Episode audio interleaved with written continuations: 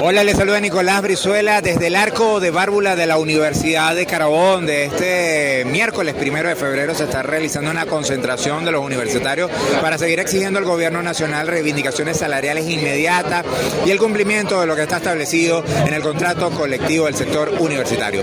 A mi lado se encuentra el profesor Benito Amidian, decano de la Facultad de Ciencias Económicas y Sociales de la Universidad de Carabobo.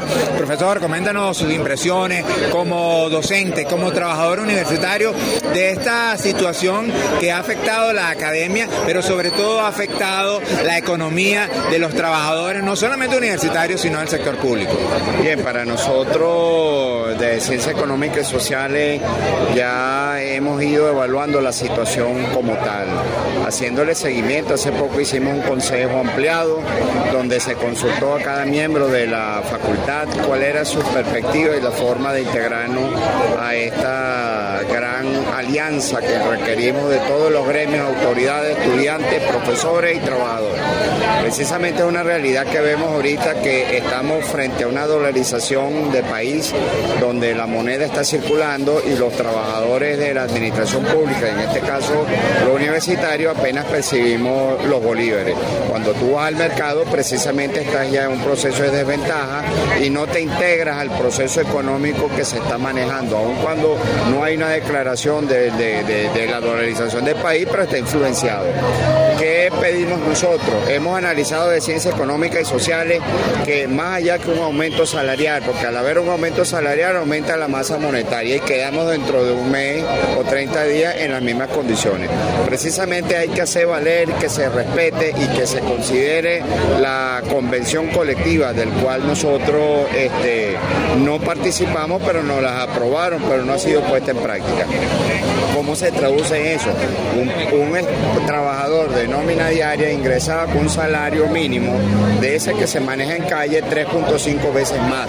Eso quiere decir que entre las interescalas y las escalas que se manejan en lo administrativo y en lo profesoral, estuviese en este momento por encima de los 30 salarios mínimos como este, de venga de sueldo. Entonces, precisamente ahí es donde está concentrada los esfuerzos para que se valide algo que no participamos, no lo impusieron y después no se cumple.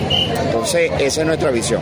Profesor, desde la Facultad de Ciencias eh, Sociales y Económicas, desde la Escuela de Economía, eh, se ha estudiado esta situación, se ha estudiado aún el ingreso del, Estado venezolano. ¿Puede el Estado venezolano, de acuerdo a ese estudio que ha hecho la Escuela de Economía, poder eh, asumir un salario mínimo al nivel que usted plantea? Mira, prácticamente hay ejemplos de otros países donde este tema se ha considerado en la dolarización del país. Eh, eh, es un esfuerzo de voluntad de todos los entes que toman decisiones en materia económica y definitivamente hay que garantizar el ingreso de esas divisas al país. Pero sí eh, el hecho de que se manifieste una voluntad y que se equipare, porque tú vas a un mercado, está dolarizado, tú vas a pagar las bombas de gasolina, está dolarizada. el comercio se está manejando en ese sentido. Lo que estamos en desventaja somos nosotros. ¿Qué realidad hemos visto de la Escuela de Economía? Que lo que percibe un trabajador universitario apenas el mes pasado lograba satisfacer el 8% de la primera pirámide de lo que es la satisfacción de las necesidades, en este caso de la comida. Estamos en un desventaja de un 92% de carestía y eso es simplemente para comida. Entonces se hace urgente que se planifique y se ejecute el cumplimiento de las cláusulas de esta convención y luego nos sentamos a la indexación que también era un instrumento que nos permitía tener sostenibilidad y sustentabilidad a los trabajadores universitarios.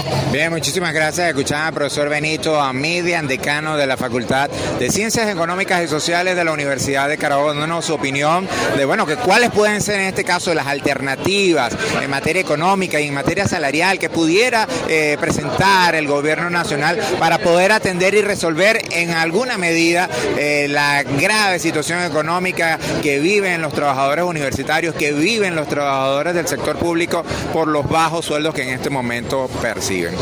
Desde el arco de Bárbula de la Universidad de Carabobo, seguimos en esta cobertura especial, en esta concentración que los universitarios han convocado para seguir exigiendo al gobierno nacional mejores reivindicaciones salariales. Desde el arco de Bárbula, reportó para FMUC Nicolás Brizuela.